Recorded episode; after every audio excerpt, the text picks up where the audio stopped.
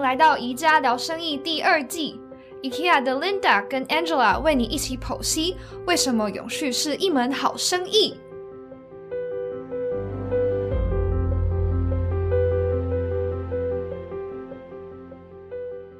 今天我们很荣幸能够邀请到联合利华的 Daniel 和我们一起来聊一聊，为什么永续是一门好生意呢？Daniel，你可不可以先跟我们的听众介绍一下自己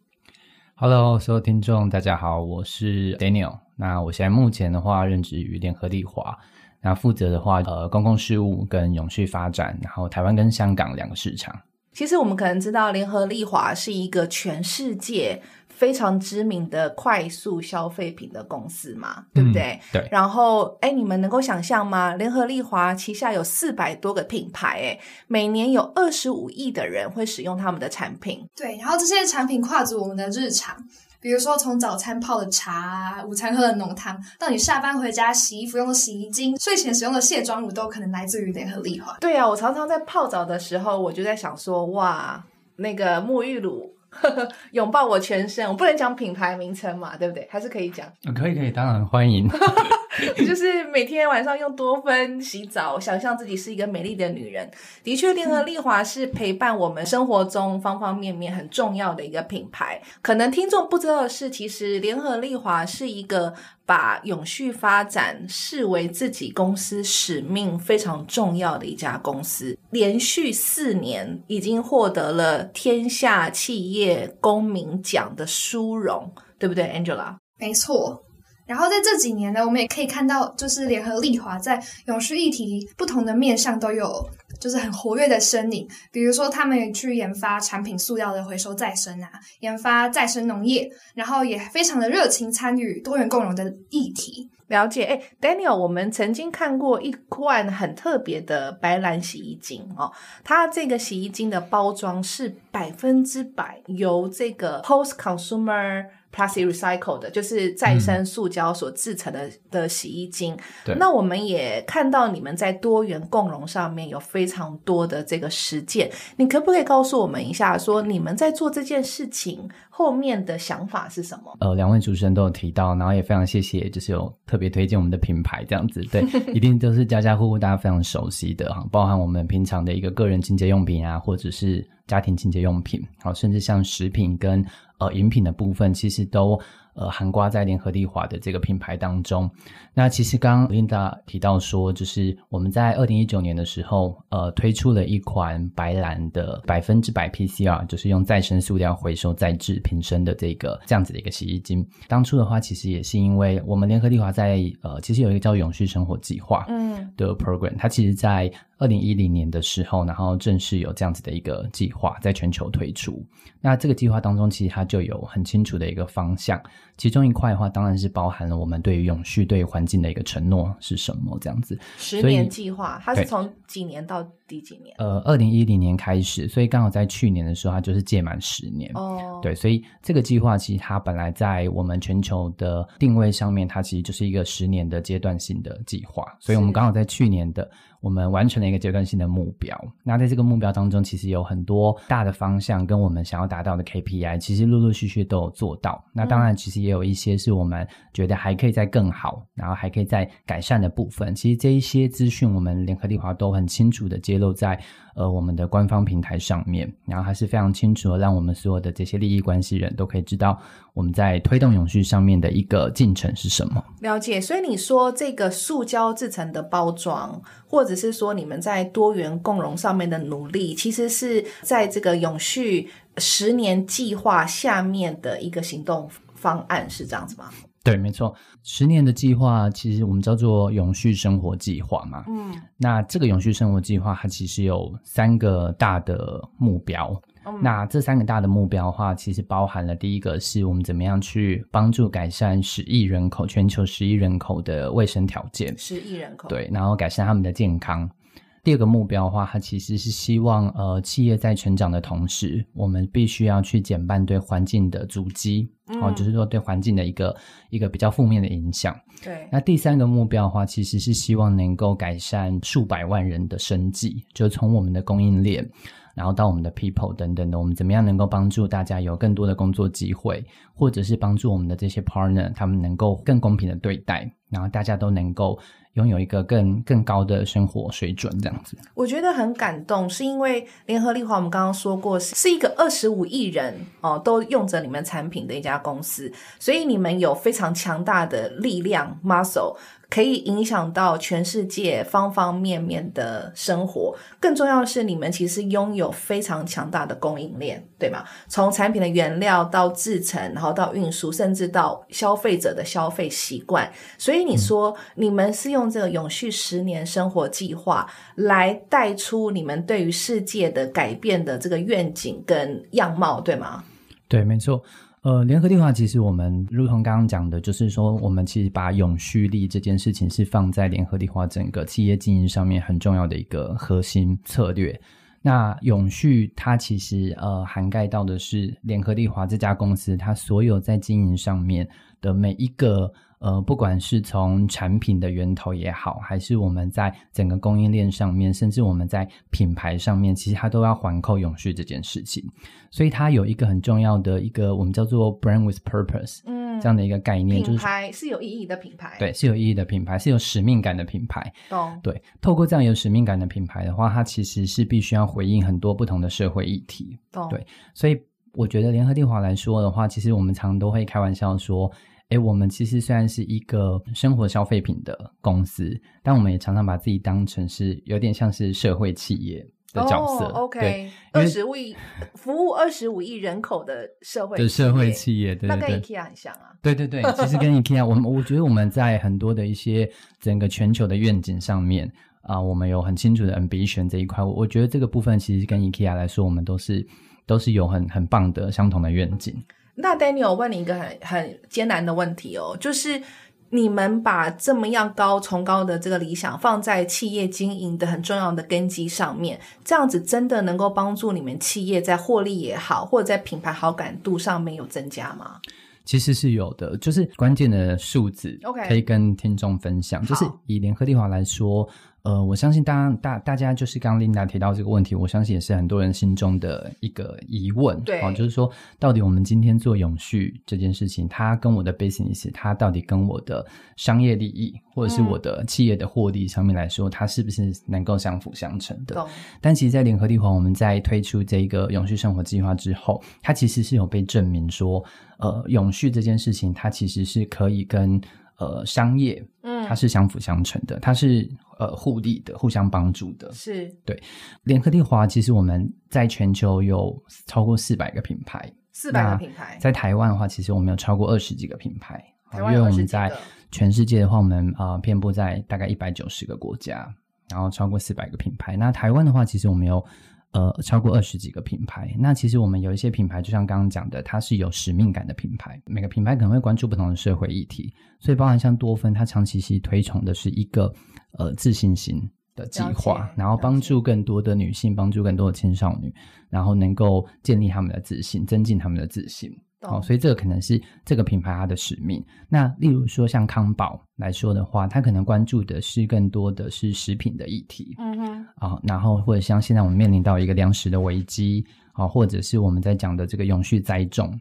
等等的，这个是康宝这个品牌它被赋予的使命。所以很多我们熟知的品牌，它其实已经被联合利华定义成它是一个 brand with purpose。对，没错，没错。所以在这几个品牌，从品牌的传播跟品牌的倡议上面，其实我们是很明显的看到这些品牌，它是会为联合利华这家公司带来非常好的在呃整个企业营运上面的一个稳定的成长。那可以透露一下成长的数字吗？这个其实，在呃我们全球的那个官方资讯上面都可以看到。其实联合利华，我们大概有超过。百分之七十五的这个获利，就是带动企业成长的部分，它是来自于这些永续的品牌。百分之七十五的获利来自于你刚刚说这 brand with purpose 有社会使命感的品牌。对，没错。这个其实我觉得永续这件事情，它在十年前或许当时还不是一个显学，就是说十年前的时候，大家还没有这么。普遍在讲永续，嗯，嗯哦，但是当时联合利华其实就已经，我相信 IKEA 也是，我们在很早就已经关注到这件事情，其实对于人类来说其实是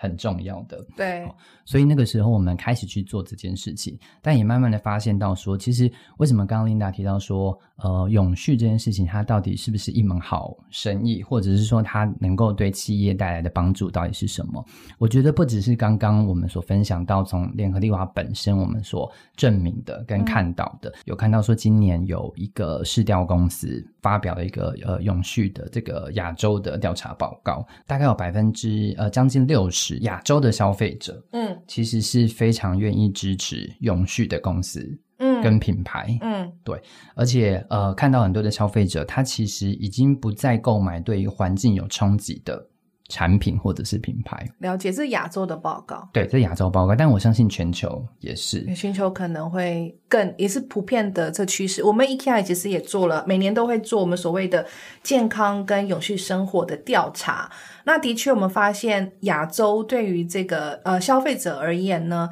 他们会希望企业提供给他们解方，嗯，就是说，呃，企业能够给他们更好的产品。刚刚说的就是这个产品对于环境或者对人类是有注意的，那或者是提供更新的商业模式，是让他们可以在消费的同时呢，降低对环境的冲击。嗯甚至他们期许品牌呢是呃早先于政府对于一些很重要的社会议题、环境议题提出他们的看法，提出他们愿景，提出他们的目标等等。所以我觉得消费者的意识的确在这几年中急剧的往上改变说，啊、我希望这个大的品牌你们需要有个社会责任，然后能够带领这个消费市场往个更好的方向走。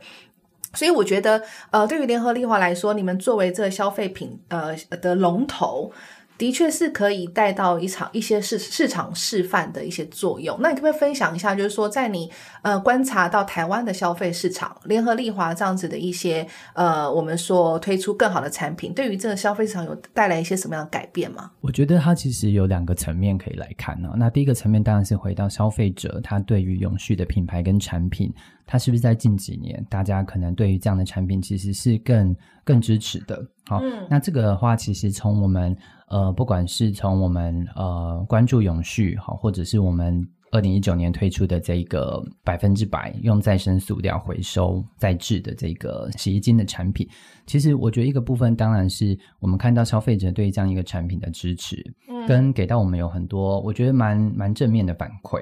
真的，可不可以说一些那些反馈大概是什么样的内容？呃，其实我们也当时在推出这个洗衣精的时候，我我觉得当然第一个部分是引发了非常多媒体的关注跟报道。OK 好，所以在那个时候，其实我觉得这个洗衣机的上市是非常的成功，所以在媒体上面，其实我觉得它有一个很棒的声量。那当然这是第一个部分，第二个部分就是说我们。呃，从推出这样子的一个洗衣精之后，联合利华这边其实也得到了呃官方的，比如说很多政府单位，好，或像公部门等等。呃，Linda 可能也知道，像台湾可能环保署啊，或者是地方的环保局啊等等，其实他们都会希望能够有很清楚、很具体的一个减速的。目标跟政策，在我们推出了这个洗衣精之后，其实联合利华也会常常受邀去参加公部门的一些讨论的会议，嗯，那就会成为一个示范的角色。了解，那这个领头羊，对抛砖领引玉抛对对对对，嗯。其实这也带动了我们的供应链，就是说我们合作的这些供应商，嗯，可能大家一开始对于要做这件事情的时候，我觉得会有点却步，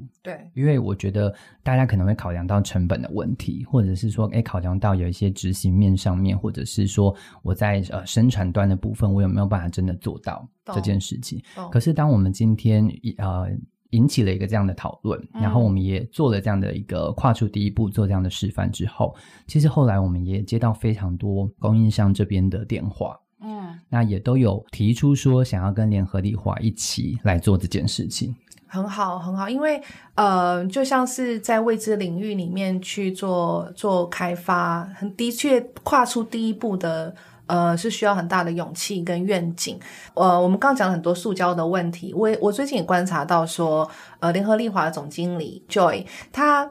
非常的勇敢，我不知道勇敢这字这个字对不对，就是他愿意嗯、在公开的媒体出柜，然后去说我很骄傲。然后甚至希望能够带动这个你呃所有社会的舆论或者是这个 narrative 说这个没有什么好 be ashamed of，没有什么好觉得不好意思。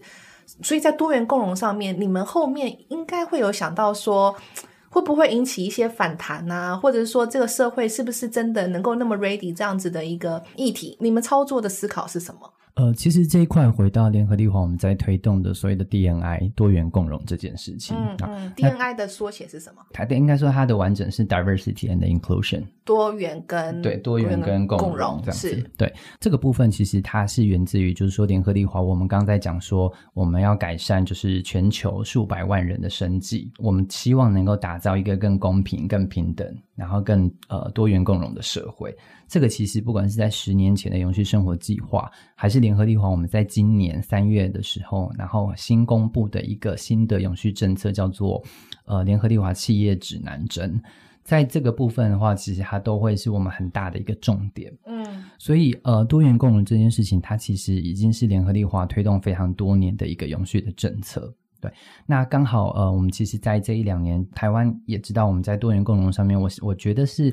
在亚洲国家当中走的还算蛮前面的。那大家也知道，就是在二零一九年的时候，台湾其实通过那个同婚专法的，对对，就是合法化这件事情。所以在那个时候，其实虽然说我们自己的一些相关内部的福利政策，在呃这个同婚法案通过之前，其实我们很多的一些福利政策，其实就已经适用于所有的同性伴侣的这件事情，其实我们很早就开始。了，那刚好在呃一九年的时候，我们也觉得是一个很好的时间点，然后刚好搭配那个时候同婚法案通过，所以我们联合利华这边在那个时候也参与了每一年举办的那个同志游行，让大家更知道说，呃，多元共融这件事情已经是一个全球趋势，嗯，而且呃，我们应该要更关注到的是，怎么样能够让这个社会更加的友善。好，特别是我相信 Linda 跟 Angela 也有发现到说，在全球我们也看到了，从这一两年 COVID 发生之后，嗯。我觉得在这个社会当中，其实发生了更多的一些对立，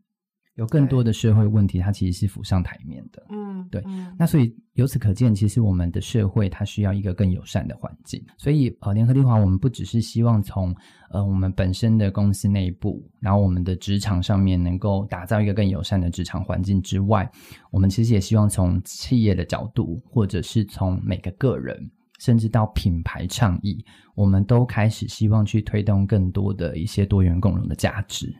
我觉得这样子的举动很勇敢，我觉得也展现了这个大企业的气度。就是呃，我相信企业在做决策的时候，一定会做很多风险评估。但你们觉得这是要做的事，而且是对的事情，那你们就往前走了。呃，这给我们 IKEA 很大的信心啦。我觉得，我因为我们 IKEA 的企业愿景是为大多数人创造更美好的生活。那其中有一个我们永续的策略很重要一块，也就是 fair and equal，就是嗯公平跟这个平等。那我觉得我们未来 IKEA 在这块面可以更多的跟联合利华合作，我们共同关注的议题都很像，就是每一个人都有平等的工作权、平等的生活权。嗯那如何让社会变得更良善，对不对？对而且我觉得你们很棒的是，还影响了很多利害关系人，譬如说嗯政府、年轻人啊、媒体、公民社会等等，就一直真的是把这个社会带往更好的方向走。哎嗯 Angela，你有没有什么问题想要问？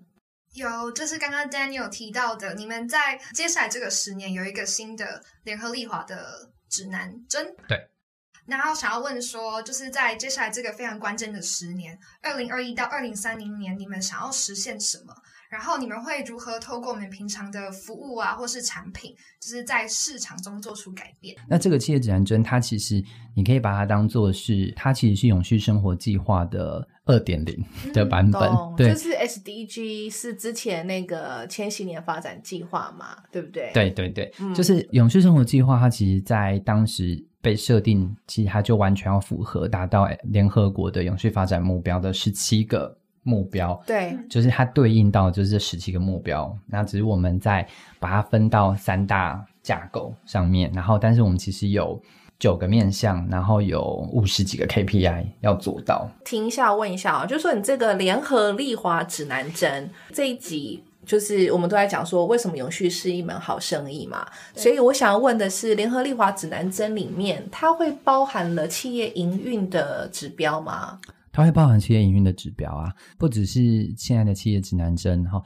我我们在讲企业指南针的部分呢，其实我们 Global 在发布这个的时候，它其实有一个很清楚的愿景，它希望。不要再让永续这件事情跟企业营运上面它是分开两个目标，这蛮关键的。对，所以它是呃，是 one company 嘛，所以我们有一个共同的目标。所以我不管是在企业营运上面，好，就是回到我的 business 上面。跟我在推动永续上面的时候，它不要再是两件事情，它应该要合唯一，成为同一件事情。所以我在营运的同时，我就达到了永续的目标。它不是说我企业营运百分之多少拨出来来做社会共荣的计划，对对？没错没错。所以它更回到的是我的产品源头。是，我要怎么样从品牌的角度，从产品的角度去解决更多消费者现在面临到的问题，然后跟我们面临到的一些环境啊，跟社会哦，还有人类的一些问题，包含人权的议题，我们也希望透过这个永续呃，就是这个企业指南针，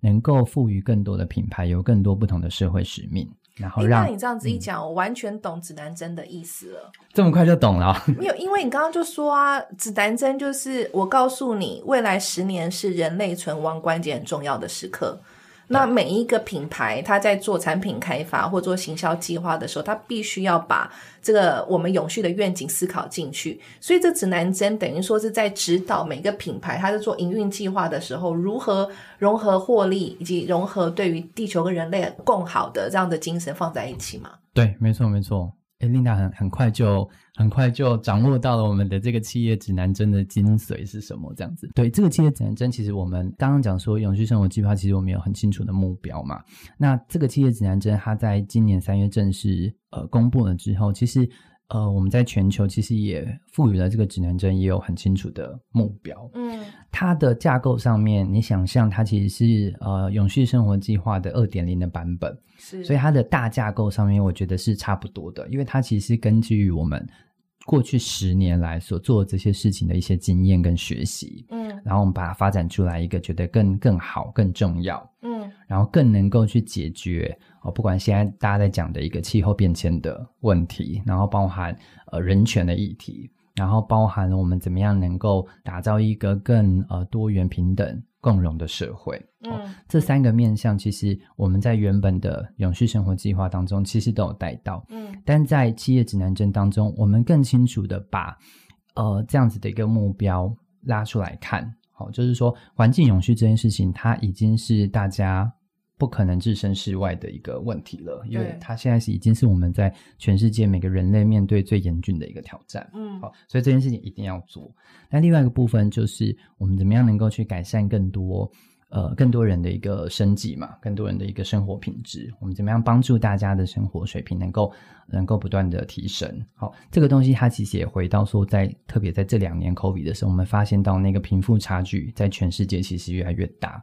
更多人他其实生活在这个贫穷线下，没错，对，所以这是一个很重要的社会议题。那当然，另外一个部分再回到我们在呃多元共荣上面，其实也是因为关注到更多的一个对立啊、仇恨、歧视等等，都在这几年其实很明显的有有发现到说很多的问题都浮上台面，把这样子的一个架构更清楚的拉出来，而且每一个架构底下它要达到的目标，嗯，其实我们是更清楚的把它拉出来。到底在第几年的时候，我们要做到什么事情？对，了解。所以我觉得联合利华把整个永续的架构层次拉得非常高。对于很多台湾的企业主来说，我觉得会不会那个门槛太高，他们又不知道该怎么做啊？你对于台湾的企业有没有什么样的建议？我觉得台湾的企业可能陆陆续续在这几年，我我相信在很多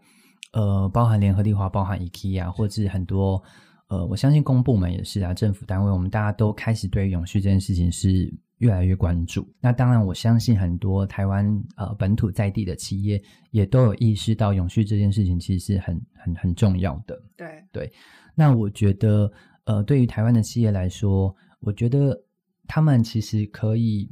回到，就是说，不管是联合利华还是 IKEA 也好。我们其实已经把永续当成是我们企业营运当中的一个很核心的价值。所以我其实，在发展我的呃企业的一些相关的业务的时候，我就必须要把永续的思维放进去。这个东西，我觉得是台湾的在地的本土企业，我觉得可以。去思考的一件事情，对，它不是两件事。Daniel 的这个分享已经很清楚的告诉我们，其实联合利华在做商业决策的时候，他除了要解决社会问题之外，他也看到消费者正在转变，嗯，所以他这样子做，不但是对自己生意，就是对营运很好，同时呢，他也能够满足你们企业的愿景，对啊，对。所以，其实我们回到就是说，企业营运上面，当然我最终产品跟品牌，我其实是要服务消费者，我是要卖给消费者的。但是，我们其实也观察到说，哎，现在的消费者他其实就是社会更公平正义。我觉得这样的一个意识，其实现在的消费者，特别是很多的呃年 Z 世代，Z 世代，现场这个 Z 世代代表 Angela，对年轻族群，因为这件事情它不仅仅只是反映在消费市场，它同时反映在劳动市场上面。哦，对，对你怎么样做这件事情，其实它能够对于你公司在招募人才上面，其实我觉得会带来很大的帮助。过去其实我们也透过我们公司的 HR 这边的分享，就是说，因为我们会做很多的校园招募，嗯，我们在校园招募的时候，当然会。呃，面试非常多的呃新兴学子们，就是你知道新新血要加入这个要要要出社会了，然后要要加入工作的这个行列当中，其实都会去问到说，为什么你会选择这家公司？为什么你会选择这个品牌？其实蛮多的同学都会呃反馈说，呃，因为第一个有看到这个企业，它非常有社会责任，嗯，而且它在永续这件事情上面，其实有非常清楚的愿景，然后跟 commitment 要做这件事情。对，所以其实你会发现到说，它其实慢慢转换成是一个永续的，所谓的永续劳动力这件事情。哇，对，Angela，你的你自己找工作会看企业这个表现吗？会啊，这就是为什么我在 IKEA。哦，谢谢你，Angela。因为其实那个刚刚 Daniel 提到那个，我前几天在听另外一个 podcast，他是就是 IKEA Inca Group 的 CEO 是 Jasper 嘛，Jasper，Jasper，他有提到说，就是这也是很重要一点，因为就是。企业为什么要做永续？就是其实跟招募人才也有关。因为现在这一代，大家真的会去考虑说，一个企业的理念跟自己的信仰，就是就永续上的信仰，或是追求的那种认同的价值观有没有吻合。然后，如果企业可以好好的做永续的话，也会吸引到更多就是认同这理念的人才加入。好，那我们剖析了非常企业营运成功的一些要件哦。你看，就是你要有环境支持你的这个自然环境支持你的企业成长嘛。第二个是你要有好的员工，第三个是你要消费者买单。那我们看到未来的这个趋势，每一项都要求企业要能够把永续的思考融入企业经营里面，对不对？所以永续真的是一个好生意非常重要的根基之一。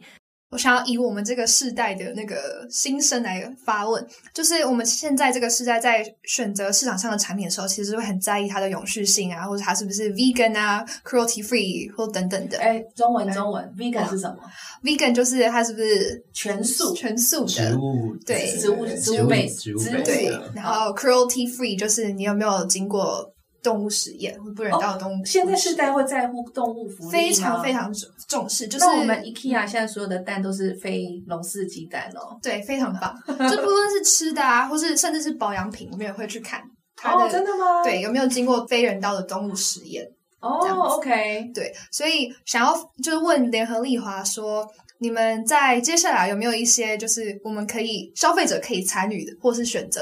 的一些产品，或是有没有什么创新的商业模式会发生？我只是从几个面向来看，就是说，呃，联合利华，当然我们过去其实因为品牌很多，那当然我们旗下的产品也非常非常的多。那当然，我觉得产品最重要的第一个关键就是一定要先符合消费者的需求，好，所以我们不断的在提升我们每个产品的一个产品力。对，但是除了这个产品力之外，刚刚呃提到的这个怎么样把永续的思维放到我的产品，好，包含我在源头产品制造的时候、产品研发的时候，其实我就要涵盖到这些呃这些元素，好，所以呃以联合利华来说的话，我觉得第一个我们在讲述怎么样去能够达到这个减速这个愿景这个目标，其实我们除了呃在我们自己有设定一个目标，就是说我们可能在。呃，怎么样能够在比如说二零二五年之前，我们至少要所有的塑料包材，它都必须是百分之百可以回收，好，或是可以循环利用。然后，并且呢，我们能够至少使用百分之二十五的再生塑料。这个我要问一下，为什么只有二十五不到一百？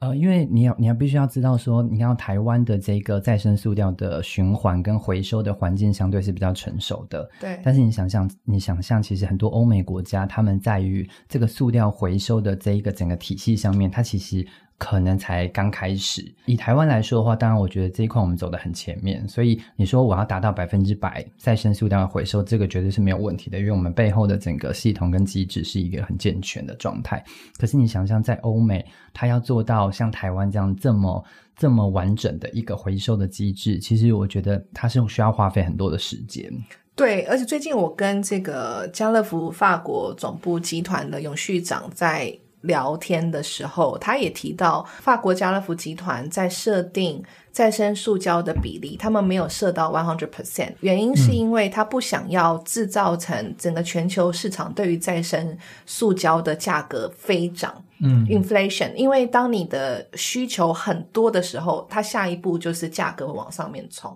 所以这个部分，我觉得它是一个现实面上面，我觉得它必须要做一个全盘的考量啦。所以我觉得在这个目标上面，现阶段可能它。我我觉得是一步一步做到，但是我觉得呃，在我们的这个企业职能真的这个架构之下，其实我们有几个很清楚目标，包含我们在二零二五年之前的话，其实我们希望能够持续去减半原生塑料的使用。嗯，对我不要再去使用这些原生塑料了，而是说塑胶这件事情它不是个罪，就是它它不是个错，因为很多的东西它都需要这样子一个材质，是对。但是我觉得它的关键在于说，我们怎么样妥善去运用这些塑料。而且它不应该被流向海洋，流向去到它不应该去的地方。所以完善的收集，然后再生的制成，第二段产品的使用，在使用再生料这部分，它必须 somehow 有要有一天变成一个 close loop，就是一个封闭的循环，对不对？这样子才有办法让所有的塑料免于流向于自然的环境当中。对，没错。所以我觉得选择比如说再生塑料，然后。它呃可以把这样的一个再塑的成分，它能够不断在产品的包装上面去呃增加它这个再塑的成分，我觉得这是一个创新的做法。另外一个部分是我怎么样去能够，甚至我们在很多的一些国家已经开始试营运的，就是说我们怎么样去做一个填充式的方式，比如说可能我今天的洗剂，比如说我的洗衣精等等的，我其实有有的时候不见得需要用到这么大量。对，但是我是不是可以有一个填充的呃机器？它可以设置在卖场，或设置在一些呃空间，让有需要的人，他只要拿着空瓶，就到这个地方去以后，用这个机器，他就可以依照他的需要，然后去呃购买他所需要的这个洗衣精的量，就像是免塑商店一样，对不对？对对对，你带着自己的容器，然后去那边依照你自己的使用量去买你需要的洗剂。对，这个就是一个。我们怎么样去帮助减少这个塑胶使用的一个方法？好，因为你看到联合利华，其实我们很早就已经算是走在蛮前面的，率先推出了所谓的补充包。那当然一直也呃发展到现在，我们怎么样还有用这种填充式的方式？甚至未来很多人说，我就走不要包装的产品，譬如说洗发精变成洗发皂，嗯，然后洗洗洁剂变洗洁皂之类的。对对对，所以我觉得这个部分是呃从从产品本身。比如说，我们针对呃洗衣产品的这个部分，其实联合利华有一个很重要的承诺，就是说我们在二零三零年之前，我们所有的这个洗剂的产品，我们不再使用化石燃料，因为这个产品的这个洗洗剂的产品当中，它成分一定会含有化石燃料，它其实会呃或多或少会增加所谓的碳足迹。对，是。那如果今天我今天要达到一个零碳排放，或者是我的目标是要降低这个碳足迹的话，其实我们会呃，整个 global 来说，我们在产品的成分的研发上面，我们会寻找更多替代的方案。那你这样子就启发我一个永续是门好生意的灵感了，因为我知道我们台湾是一个科技岛，它在创新跟研发上面是非常有。立基点的，嗯，所以当很多国际性大大品牌都需要这样子未来近邻或者是永续的一些科技上面的解发或研发的上面解发，其实是可以鼓励台湾的未来的创业者上面可以往这个方向去思考，对不对？对啊，对啊，对啊！我觉得台湾在这一块的技术相对呃是成熟的，对，所以我觉得在这个部分，其实我觉得应该是可以找到很多很好的机会点。了解。那因为时间的关系，我们必须要跟所有听众说拜拜喽。今天再一次谢谢 Daniel 来参加一家聊生意的 Podcast。好，谢谢大家。